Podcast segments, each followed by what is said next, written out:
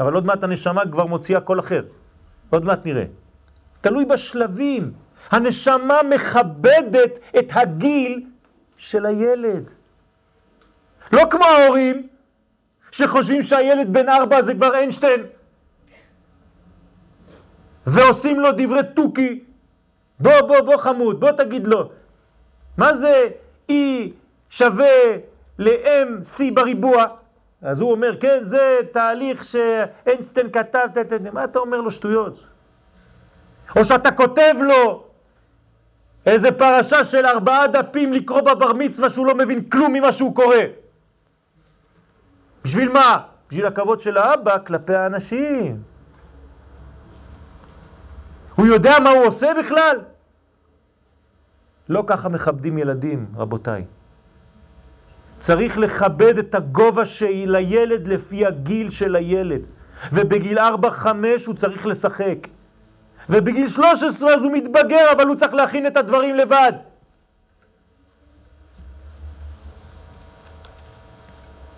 הכל מתוך הנשמה שבישראל, ולכן היה נראה לכאורה שהכל, שכל התהליכים היו חול ולא קודש. כן, מי שרואה את הדברים האלה מזווית חיצונית, הוא אומר, תראה איזה מדינה, הכל חול במדינה הזאת, אין קודש בכלל.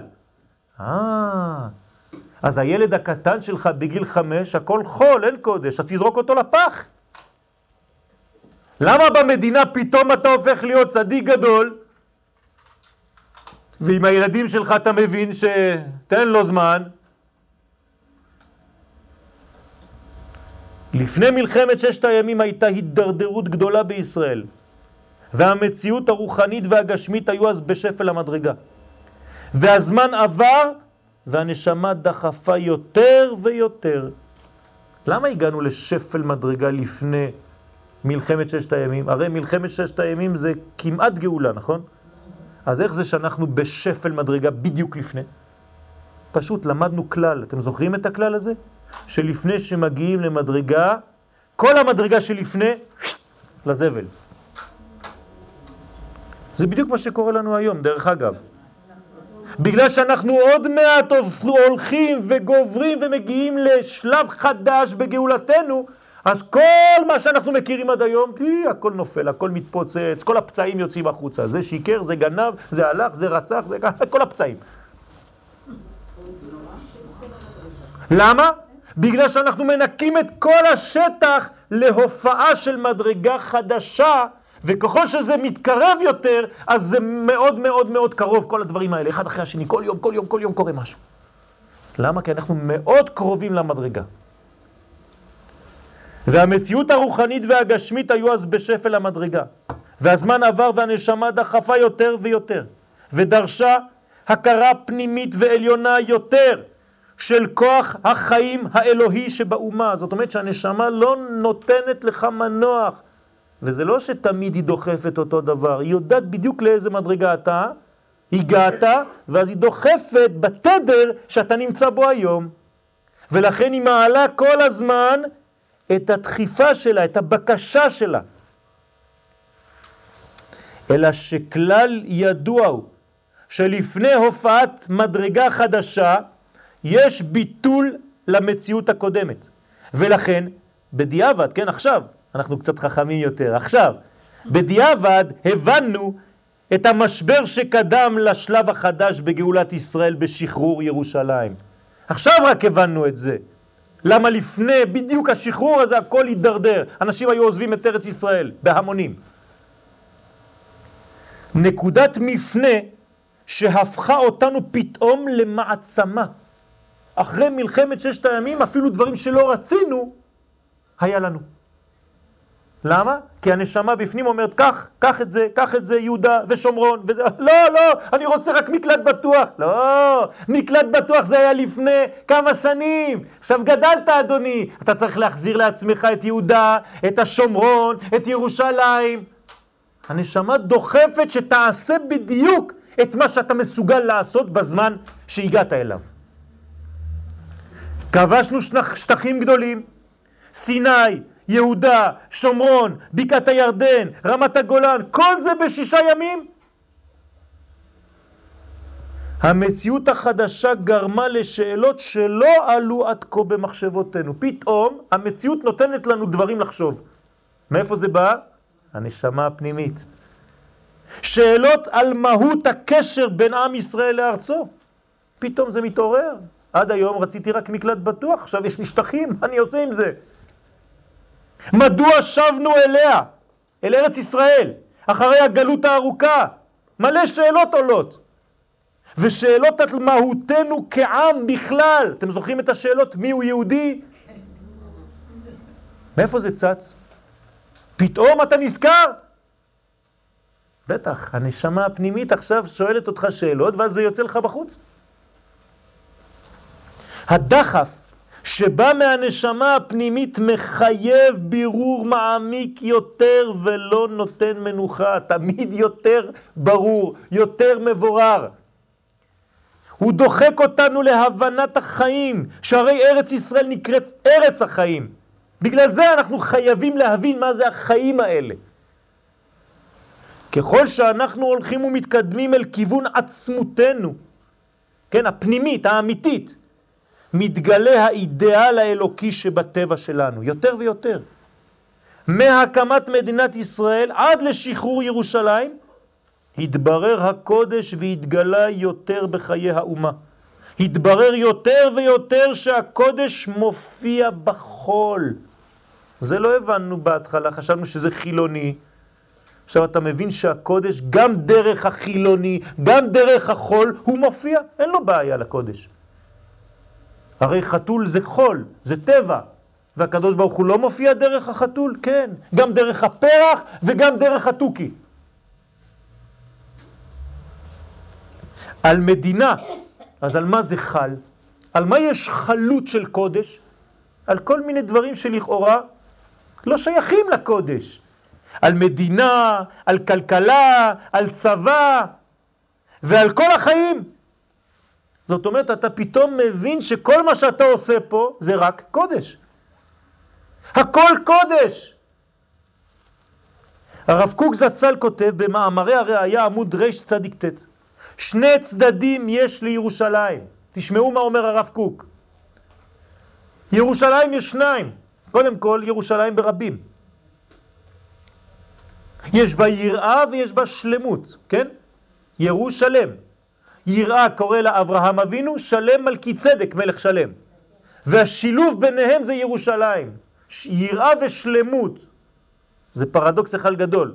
אין לי זמן עכשיו לפרט את זה, אבל זה חלק מהשיעור השני. שני צדדים אומר הרב קוק, עיר הקודש ועיר המלוכה. תשימו לב, עיר קודש ועיר מלוכה, מה ההבדל? עיר המלוכה היא עיר ממשית, שבה יושב המלך, מנהל את מלכותו, את החיים הפוליטיים, המלחמות, הכיבושים שלו, אלא שבניגוד לכל עם אחר שעיר המלוכה היא עיר של חול בלבד, הנה בעם ישראל ירושלים היא עיר מלוכה, מלאה קודש. זה גם מלוכה, אז הוא עושה את כל מה שאמרנו עכשיו, מלחמות וכלכלה וכבישים ובתים והכל, אבל זה מלא קודש. ולכן אנחנו אומרים בלכה דודי מקדש מלך עיר מלוכה. שני דברים. זה קודש עליון בעיר מלוכה, בעיר פוליטית פשוטה לכאורה, חול. קודש וחול חיים ביחד בירושלים. שתיים. וזו מה שאנחנו קוראים בקבלה ירושלים של מעלה וירושלים של מטה. ירושלים של מטה זה זה. ירושלים של מעלה זה הנשמה שבזה. בהתחלה אתה לא מבין, כמו התינוק, הוא נולד, הוא יודע שיש לו נשמה בכלל. תן לי אוכל, בקבוק, חלב, שוקו, זה מה שמעניין אותי. גם אנחנו בהתחלה ככה. אבל היום, אתם רואים שככל שהתקדמנו, תראו מה באתם לעשות פה. מה, היו שיעורים כאלה? בקום המדינה? איפה השיעורים? אנשים בכלל לא היו סתם. לא יודעים מה, רק לאכול. היום פתאום מתחיל הקודש לחדור לחיים שלנו, לכל רובד החיים. ענייני הממלכה אינם מנותקים משורשם האלוקי, זה ארץ ישראל, זה ירושלים. מלך ישראל יודע שכל העיר הזאת קיימת רק לשם דבר אחד, והוא גילוי מלכות השם בעולם. לכן זה מקדש מלר עיר מלוכה. עיר שבה מנוהלים חיי כלכלה וצבא, עיר של מסחר ותעשייה, ולמרות זאת, הכל קודש. יש לנו דוגמאות אחרות לדבר הזה? כן. תיקח פרי בחוץ לארץ, עגבנייה, בסדר, בורא פרי אדמה, לא חשוב באיזה שנה, לא חשוב באיזה יום. פה, שנת שמיטה אדוני, תיזהר, יש לך פה קודש, העגבניה הופכת להיות קודש. קדושת שביעית. אוי ואבוי, מה זה? יש אנשים שגרים בחו"ל, שהם אומרים איזה כיף לנו. אין לנו את הבעיה הזאת. זה בעיה שיש קדושה בפירות, הם פוחדים. אז הם כותבים על היין בלי חשש שביעית. אין חשש. כאילו זה סכנה, זה משהו לא טוב, כן? זה רעל. חס ושלום, תראו עד איפה השכל שלנו מעוות. אתה יודע מה זה לאכול פרי של שביעית? אתה יודע מה זה, מה זה לשתות יין של שביעית? אתה יודע מה זה לאכול פרי של ארץ ישראל? אנחנו הכל, כן, רגיל.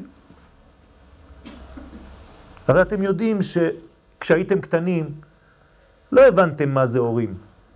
וככל שהזדגנתם, הנשמה הפנימית הזאת דוחפת, דוחפת, דוחפת, ועכשיו אתם אומרים, אה, אבא שלי, אמא שלי, איזה צדיקים. אה? מעניין. למה אתה לא מבין את זה כשאתה קטן? אותו דבר אנחנו, לא לפחד. אנחנו מזדקנים, וככל שנזדקן כמו יין טוב, אנחנו נבין מה זה הקודש של ארץ ישראל. לא לפחד.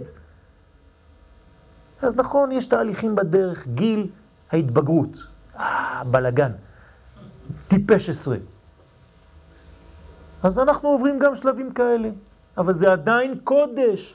הילד בגיל 16, אתה לא זורק אותו לזבל. ירושלים כולה נקראת קודש. כי אחרי הכל היא עיר של הקדוש ברוך הוא. כן, ירושלים עירך, אנחנו אומרים. מה זה ירושלים עירך? העיר שלך זה קודש מוחלט. אתם יודעים שיש הלכה, אני קצת מכניס מהשיעור השני, ההלכתי יותר. בכל ארץ ישראל לא אומרים תחנון, נפילת אפיים, ליתר דיוק, אלא במקום שיש בו ספר תורה. חוץ מירושלים. למה? אומרים חכמים, כל ירושלים זה ספר תורה. אז אתה אומר נפילת אפיים בכל מקום. זה הלכה, זה לא סתם, באוויר. זאת אומרת שהקודש יורד עד לפה ומתממש בדברים הלכתיים. למה? כי ירושלים עירך. זה תמיד נשאר שלך, זה לא שלי. זה עיר הקודש. עוד פעם, לא העיר הקדושה, לא the holy land, או the holy city, אלא עיר הקודש, העיר שלך, של הקודש ברוך הוא. לא העיר הקדושה. דרך העיר הזאת מופיעה מגמה האלוהית בשביל העולם כולו.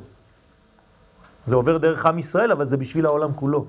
כי ביתך בית תפילה יקרא לכל העמים. אז עוד לא התחלנו את השיעור על ירושלים, עכשיו קצת נכנסים. יש מהצד השני. אנחנו במהלך של תחייה לאומית, ומתברר לנו שמדינת ישראל היא לא רק מקלט בטוח, ככל שאנו מתקדמים, הבירור נעשה פנימי יותר, והשאלות עולות מאליהן. מי אנחנו? האם ארץ ישראל וירושלים הן סתן עוד חלקי אדמה? האם אנחנו שואפים רק להתקיים בשקט, או שכוח אלוהי מחייב אותנו מבפנים להבין שהדברים לא נגמרים כאן? יש אנשים שעוד רוצים אולי רק לחיות בשקט, אבל זה לא נכון, זה לא נותן להם שקט. עוד מעט נבין גם למה. האם אפשר לחזור אחורנית? או שהנשמה דוחפת חזקה יותר מכל ההחלטות של אנשים שרואים הכל בחיצוניות בלבד? אני כאן נותן תשובה, אי אפשר לחזור אחורנית. אי אפשר, הנשמה דוחפת, היא לא עושה רוורסים. היא תמיד דוחפת יותר ויותר חזק. וכשאנו מנסים לפעמים לסגת מההבנות היסודיות שלנו, כן, אנחנו קצת בורחים, מיד באים אויבים ומזכירים לנו בהתנגדותם את מהותנו הפנימית. הם אומרים, רגע, רגע, רגע, פוס, פוס. אנחנו פה, עוד לא גמרנו את המשחק. היהודי לפעמים רוצה לנוח, פתאום בא לו פלסטיני ואומר לו, רגע, יש פיגוע בדרך, אדוני. למה יש פיגוע? כי עוד לא נגמר. אתה שכחת, אבל אני גם כן שליח של הנשמה הזאת שדוחפת אותי כדי לעורר אותך. וכגודל ההופעה האלוקית בנו, כך ההתחזקות של האויבים מסביבנו.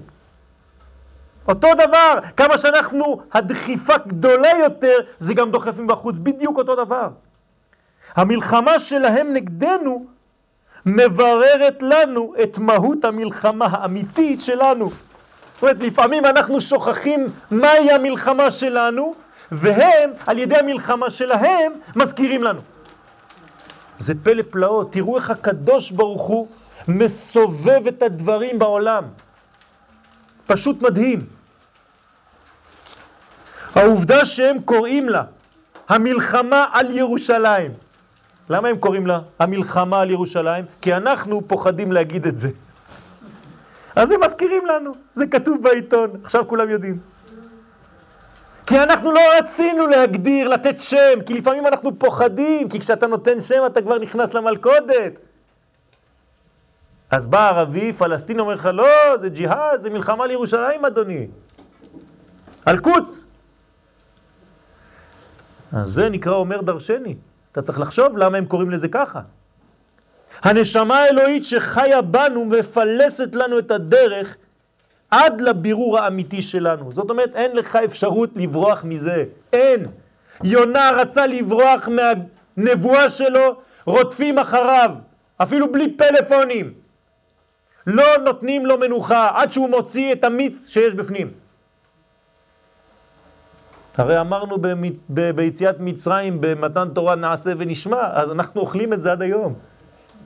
חייבים, אין לנו אפשרות אחרת. ירושלים היא עיר המלכות. היא צומחת מתוך מלכות ישראל.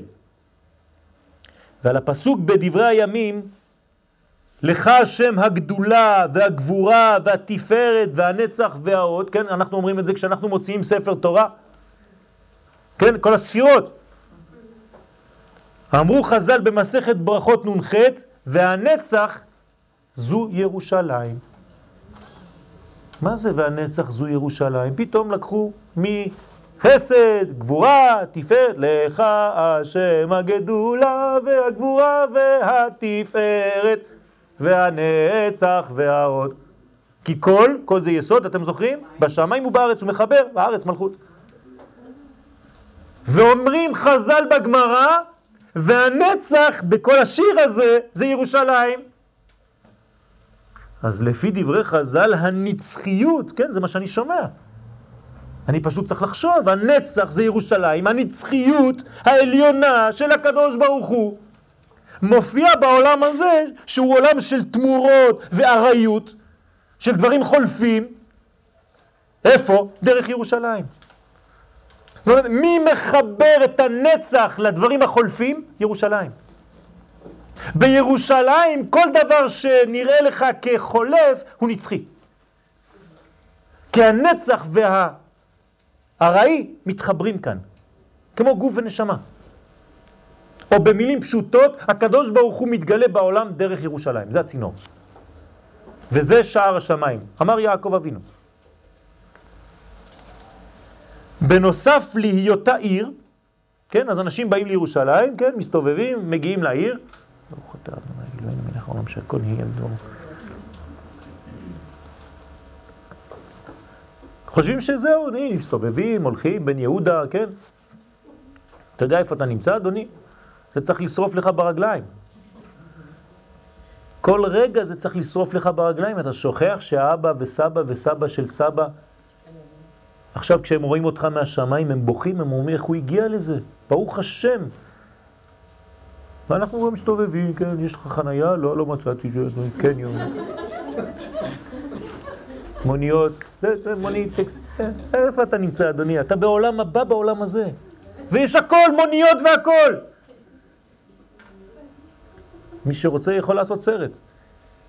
ירושלים היא הביטוי של הקבע בעולם של חוסר קביעות. הנצח של כלל ישראל מתפשט דרך הצינור שנקרא ירושלים, ומגלה את מלכותו התברך במקום המקדש, בנקודה של המרכז. כשאנחנו אומרים מרכז, זה לא רק מרכז מבחינה טריטוריאלית, זה מרכז המחשבה שלי. זה ירושלים. איפה שאני נמצא בעולם, אני מסתובב ומתפלל לכיוון ירושלים, כי זה מרכז המחשבה שלי. ירושלים עצמה נקראת מקדש. בלשון המשנה, במעשר שני, או בראש השנה, או בסוכה, יש כמה משניות, שם כתוב למשל, שבמדינה נהגו כך וכך, ובמקדש נהגו אחרת. הרמב"ם מפרש שמדינה זה ארץ ישראל, חוץ מירושלים, והמקדש, הכוונה לירושלים שכולה קודש. כל ירושלים נקראת מקדש.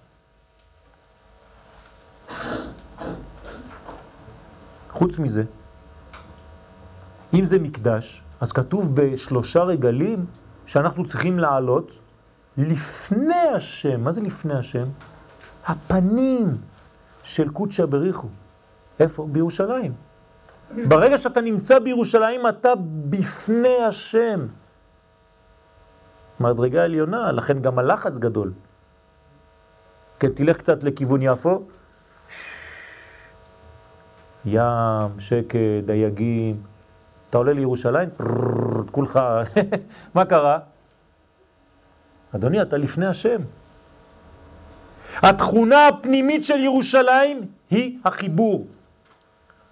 מה זאת אומרת חיבור? אמרנו שזה מלכות, מלכות זה מחבר בין כל הפרטים. ולכן ירושלים היא החיבור, כי זה מלכות. הפסוק בתהילים אומר לנו בפשטות, ירושלים הבנויה כעיר שחוברה לה יחדיו. וחז"ל כתבו בירושלמי חגיגה, שעושים, שעושה, סליחה, ירושלים, שעושה את כל ישראל חברים. חיבורים חיבורים, היא מאפשרת את החיבור. ולפי דברי חז"ל יש כוח מהותי מיוחד בירושלים. בואו נחזור קצת להיסטוריה שלנו. שכשהיו עולים ישראל בג' רגלים לבית המקדש, היו מתגמדים השינויים שקיימים בין כל סוגי האנשים שבעם. לא היו צדיקים, בינוניים ורשעים, כן, זה ראשי תיבות ציבור. האריזל מגלה לנו את זה, כן? אז מה? כל אחד היה אותו דבר. אותו דבר. זאת אומרת, היו עולים וכל אחד נקרא חבר. לא צדיק, לא רבי ולא תלמיד, אין. כולם חברים, שעושה את כל ישראל חברים. אתה מחובר. ירושלים מבליטה את המאחד שבעם, מבלי לשלול את הגוונים השונים שבפרטיו. יש גוונים, כולנו גוונים שונים, אבל ירושלים מבליטה רק את מה שמאחד. השראת השכינה היא שעושה את כל ישראל חברים. זה השכינה, ביניהם.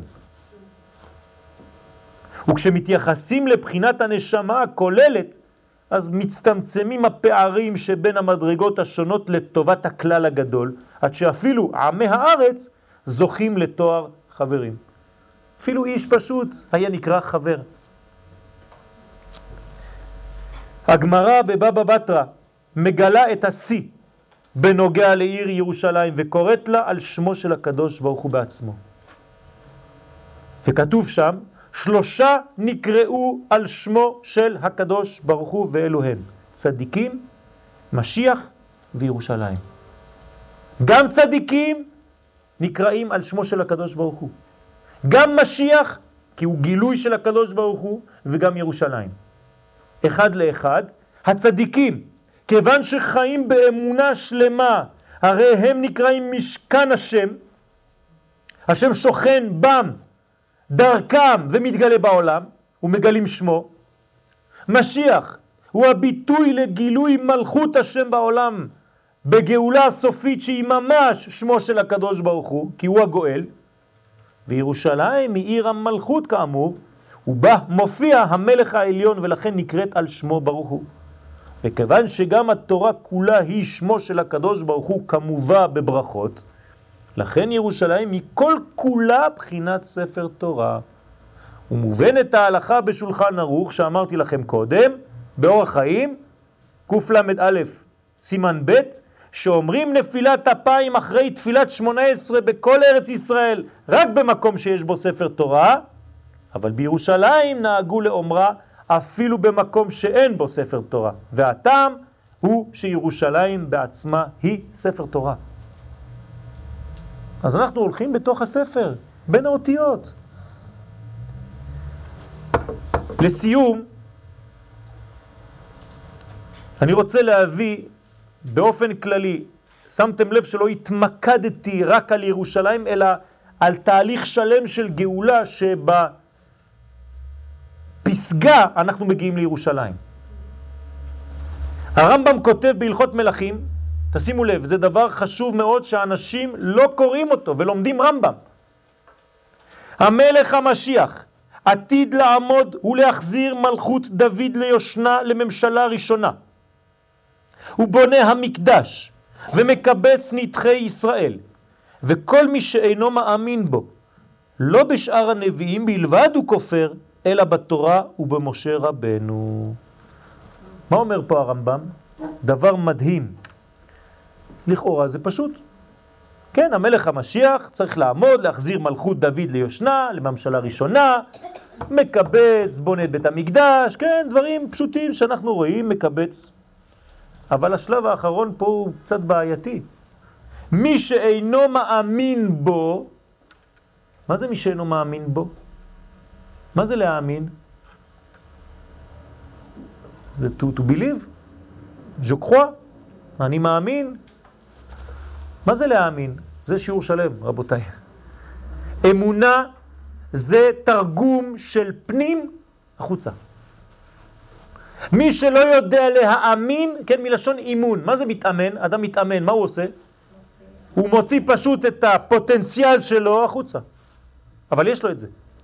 אמונה, אדם שאומר, שמתיימר לקרוא לעצמו מאמין, חייב לתרגם את האלוקות בעולם הזה. לחיות אותה. אומר מי שלא מאמין, לא רק שהוא כופר בנביאים, אלא הוא כופר בתורה ובמשה עבדו. עכשיו תשימו לב, הרמב"ם נותן לנו פה הלכה, הלכה. אם אתה לא מאמין, אתה לא רק כופר בנביאים, אתה כופר גם במשה רבנו. עכשיו לדעתכם הרמב"ם צריך להביא מקור. זאת אומרת, אתה אומר שאתה מאמין באמונה שלמה בביאת המשיח, מה אומר הרמב"ם? איזה מקור הוא הולך להביא? תשימו לב. מהו המקור לדבריו הקדושים? הרמב"ם ממשיך ואומר שהרי התורה העידה עליו, על מי? על המשיח, שנאמר בדברים, פרשת ניצבים, והיה כי יבואו עליך כל הדברים האלה, ושבת עד השם אלוהיך. תשימו לב על צירוף של השם אלוהיך. תשימו לב כמה פעמים זה חוזר. ושבת עד השם אלוהיך, ושמעת בקולו, ושב השם אלוהיך את שבותך, וריחמך, ושב וקיבצך מכל העמים, אשר הפיצך השם אלוהיך שמה, אם יהיה נידחך בקצה השמיים, משם יקבצך השם אלוהיך, ומשם ייקחך, והביאך השם אלוהיך אל הארץ אשר ירשו אבותיך, וירשת, והטיבך, וירבך מאבותיך. מה אומר פה הרמב"ם? הוא נותן לנו פה פסוק, והפסוק הזה זה המקור של הגאולה בשביל הרמב"ם. אז מה, על מה מדבר רמב"ם פה? רק על דבר אחד, על עלייה לארץ ישראל. זאת אומרת שכל יהודי שחי בחוץ לארץ, הוא לא נקרא באמונה שלמה. מה שאומר הרמב"ם פה פשוט, בוא נחזור. ושבת עד השם אלוהיך. אתה צריך לחזור עד הבחינה שהשם, ההוויה, י' כו' הופך להיות אלוהים. זאת אומרת חיבור בין עולם שהוא מעל הטבע ועולם שהוא בטבע. אם אתה מדבר על טבע, אתה חייב לדבר על מקום, אדוני, אתה לא באוויר פה. יש לך גבולות של הארץ, אנחנו בספר דברים, ספר של תורה בארץ, אתה חייב לעלות. ושמעת בקולו, איפה תשמע בקולו? כשאתה הגעת לפה, אדוני, מה זה קול? קול זה לא דיבור, זה פנימי. שמעת בקולו, אה, פתאום אתה שומע קול. ואז, מי חוזר איתך? הקדוש ברוך הוא בעצמו, ושב השם אלוהיך, הוא חוזר. את שבותך, פירוש המילים, עם שבותך. את זה עם בעברית. עם החזרה שלך, הקדוש ברוך הוא חוזר. זאת אומרת, כשעלית לארץ, החזרת את הקדוש ברוך הוא לארץ, גם איתך, במזוודה. תשימו לב מה כתוב פה. הקדוש ברוך הוא חוזר מהגלות כשאתה עשית עלייה. ואז וריחמך, יש לך רחמים. ושב, עוד פעם, וקיבצך מכל העמים, הוא מקבץ אותך. אשר הפיצך השם אלוהיך שמה, היית בפירוט שמה, בפיזור, אתה צריך לחזור, לא לשכוח, זה המקור של הרמב"ם למשיח. משיח בשביל הרמב"ם זה קיבוץ גלויות, לחזור לארץ ישראל. מאוד ציוני הרמב"ם, מעניין מאוד. אם יהיה נידחך בקצה השמיים, אולי תתחיל לספר לי סיפורים. אתם לא מבינים שיש פה בעיה? מה היה צריך להיות כתוב? אם יהיה נידחך בקצה? הארץ, מה זה בקצה השמיים? ראיתם פעם נידח בקצה השמיים? כן? יהודי שחושב שהוא רוחני מאוד, והוא חי בחו"ל, אז הוא בקצה השמיים. אומר לו הקדוש ברוך הוא, בוא, בוא, בוא. משם יקבצך השם אלוהיך ומשם ייקחך, והביאך השם אלוהיך אל הארץ. תחזור קצת לארץ, אדוני, תבוא לפה. פה זה עושים את העבודה, לא בקצה השמיים, שם בחוץ, אל הארץ אשר ירשו אבותיך. עכשיו, אתה תירש אותה, הקדוש ברוך הוא ייטיב איתך, אתה תהיה הרבה יותר מאבותיך, בסדר. אם דברי הרמב"ם היו מגיעים עד כאן, דיינו. אבל הרמב"ם ממשיך ועוד פעם ממשיך לתקוע את המסמר. הוא לא גומר בזה. מה הוא אומר? אתם יודעים מה זה גאולה בשבילי? אתם יודעים מה זה משיח בשבילי? מה זה אמונה בביאת המשיח? זה כשאתה, אדוני, חוזר לארץ ישראל וגר בארץ ישראל. אל תספר לי סיפורים מניו יורק ומפריס. תבוא לגור פה. ולא עוד, אלא שאני מביא לך מקור שכל הגאולה שאני מדבר עליה זה רק עלייה. ואם זה לא מספיק לך, תראו עכשיו, זה הסיום של דבריו, ואלו הדברים המפורשים בתורה שהבאתי לכם, הם כוללים כל הדברים שנאמרו על ידי כל הנביאים. זאת אומרת, כל מה שאמרתי בפסוק הזה זה כל הנבואות. כל הנביאים דיברו רק על דבר אחד, מה? עלייה לארץ ישראל. זה מה שמעניין את הרמב"ם. כתוב פה שתהיה דתי, כתוב פה שתעשה מצוות, כתוב כלום. אתה לא רואה את זה עכשיו, עוד מעט זה, זה קורה, כן? אנחנו יודעים שהפסוקים אחר כך מביאים את זה, ביחזקאל. אבל השלב הראשון, תחזור אדוני להיות כעם ולחיות כאומה בארצה. לפי דברי הרמב"ם, המשיחיות מתבטאת בדבר אחד בלבד, שכולל את הכל, והוא קיבוץ גלויות וכיבוש ארץ ישראל.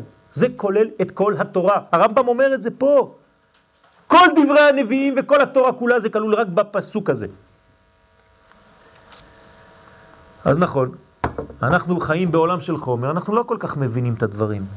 אמנם בתהליך שיבת ציון אנו רואים מהלך שלם, גדול וברור, כן? אנחנו לומדים, יודעים שיש מהלך שלם, אלא שקשה יותר להבין את הנקודות הקטנות שבדרך. כן? המהלך הוא ברור לנו, אנחנו יודעים שאנחנו הולכים למשיח. כל אחד מישראל, אפילו אדם שלא שומר תורה ומצוות, הוא יודע שבסוף יש משיח. שמעתי. לאן הולכים? בעזרת השם יום אחד יבוא משיח. הוא קצת צוחק. למה הוא צוחק? כי היום, בחדשות, אנחנו רחוקים מזה. זה הנקודות שבדרך. זה אנחנו לא מבינים. את ההתנהגויות של ממשלה כזו או אחרת, זה אנחנו לא מבינים. את המצב הרוחני של עם ישראל בשלבי המתקדמים של גאולתנו, גם את זה אנחנו לא מבינים, כי לפעמים זה נמוך מאוד, אתה לא מבין מה קורה כאן. רבותיי, אסור לפחד, אנחנו בתהליך, והתהליך הוא כמו לידה של ילד קטן, לא לשכוח. ילד לא מבין, אולי עד גיל 40, מה הוא בא לעשות כאן בכלל. עד שהוא מוצא עבודה, מוצא אישה ומתחתן ובונה בית, ועד עד גיל 20 הוא רק ב... ב הוא כבר לא יודע מה הוא בא לעשות מעצמו בחיים.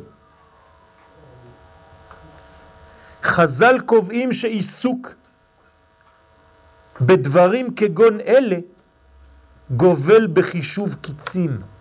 אתם יודעים מה זה אומר פה? הרמב"ם מזהיר על מי שמחשב קיצים. מה זה מחשב קיצים? שאסור אסור לחשב קיצים. האמת שהרמב"ם מדבר על דבר כזה.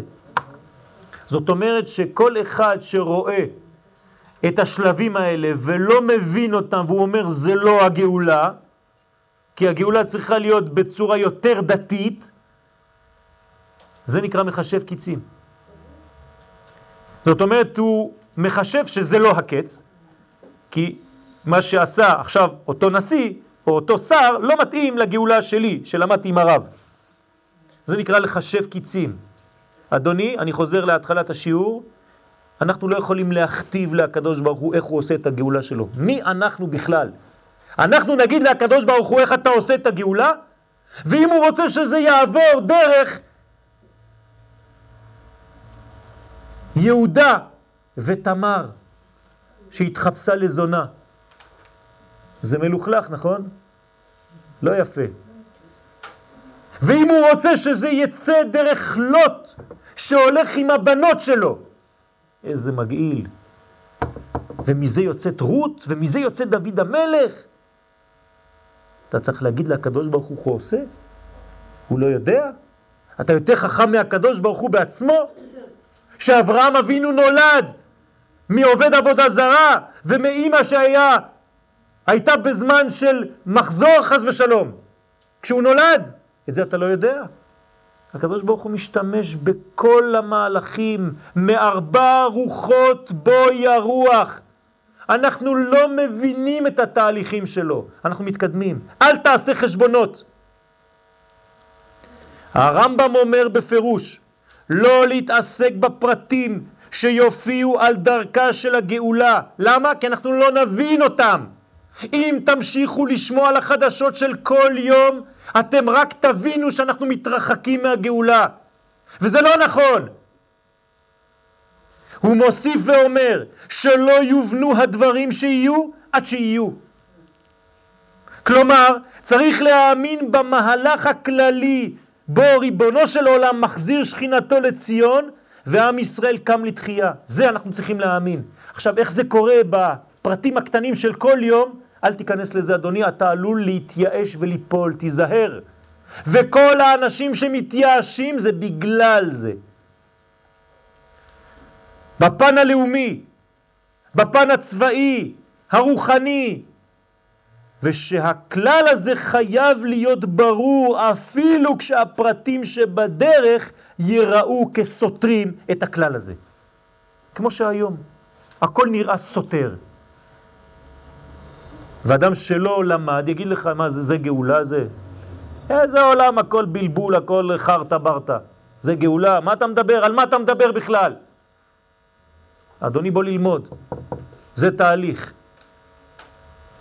המאמין הוא זה ששותף לבניין הארץ ולבניין התורה. כן, אחד התקשר ושאל, כן, רב מחול, כל הקהילה שלו, כן, מתחילים קצת לדבר על העלייה לארץ ישראל. אז הוא מתקשר אה, לרב אבינר, שליטה, והוא שואל אותו, כבוד הרב, מה, מה עושים? כן. אז הרב אבינר אומר לו, נו, אתה צריך אה, לעלות? אומר לו, כן, אבל הרב שלי, כן, הרב של הרב, אמר לי שאתה כמו קפטן של אונייה, ואסור לך לעזוב את האונייה עד הסוף. אז הרב אבינר אומר לו, זה נכון, הקפטן לא צריך, אבל הוא צריך לתת סירות לכולם שכבר יברחו, והוא שישאר לבד אם הוא רוצה. לא להישאר עם כולם באונייה וכולם טובים ביחד.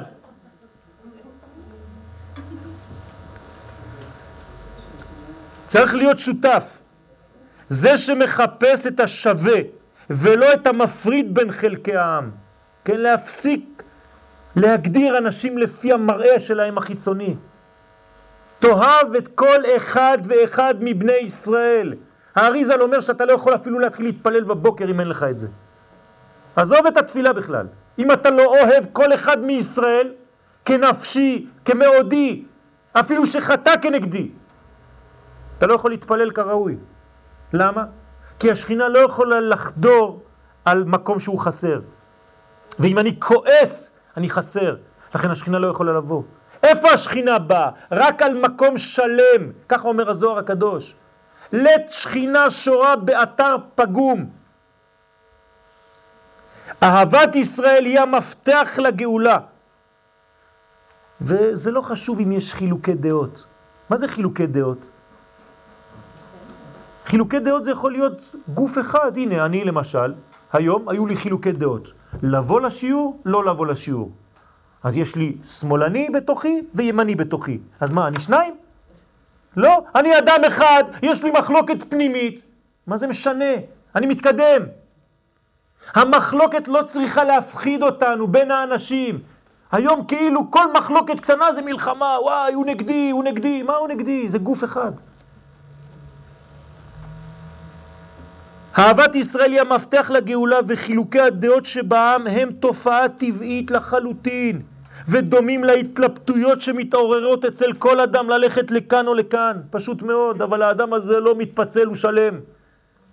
השכינה אינה יכולה לשרות על אתר חסר ולכן היא תתגלה רק על ידי כוח האהבה והאחדות והכל יבוא ממקור אחד. מאיפה זה בא? מכוחה של ירושלים. העיר שחוברה לה יחדיו. עכשיו, איך הגענו לירושלים? הנשמה הפנימית. היא שדחפה וממשיכה, כי עוד לא הגענו. גם היום הלימוד שאנחנו לומדים עכשיו, מאיפה זה בא? מהנשמה הפנימית שמחייבת אותנו לשמוע דברים ששייכים לעכשיו, ולא לאתמול, ולא לשלשום. רק לעכשיו. לאמונת עיתנו. צריך לדבר עם הדור הזה בשפה שהוא מבין. אי אפשר לדבר עם דור של היום, עם סיפורים של לפני אלפיים שנה. ולכן גם הלימוד צריך להשתנות. שמסוגלת במהותה ירושלים לגלות את הנשמה האלוקית שחבויה בעם ישראל. זה ירושלים, היא מגלה את התוכן הפנימי הזה. ויש בכוחה לתקן הקלקולים. אולי בגלל זה קוראים לזה מעורב ירושלמי, כן? זה מחבר את הכל.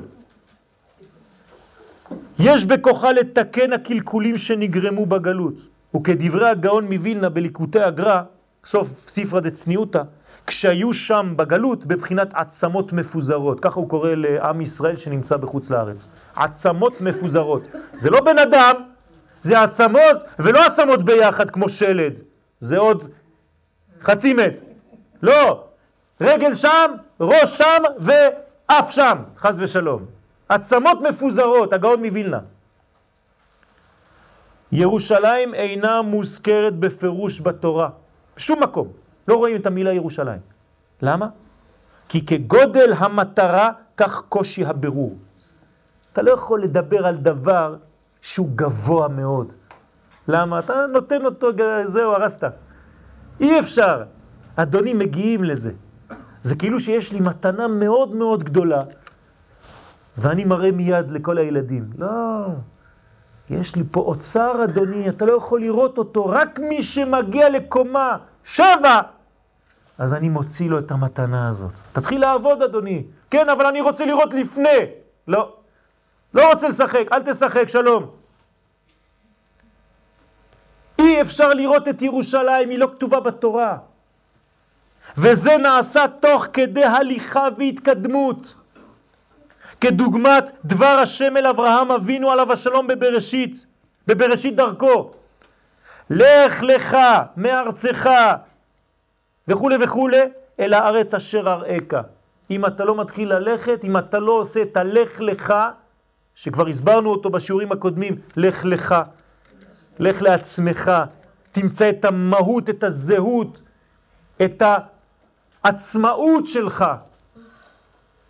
אז אראך, מה זה אראך? לא רק אני אראה אליך, אלא אראה אותך לעמים, אראך.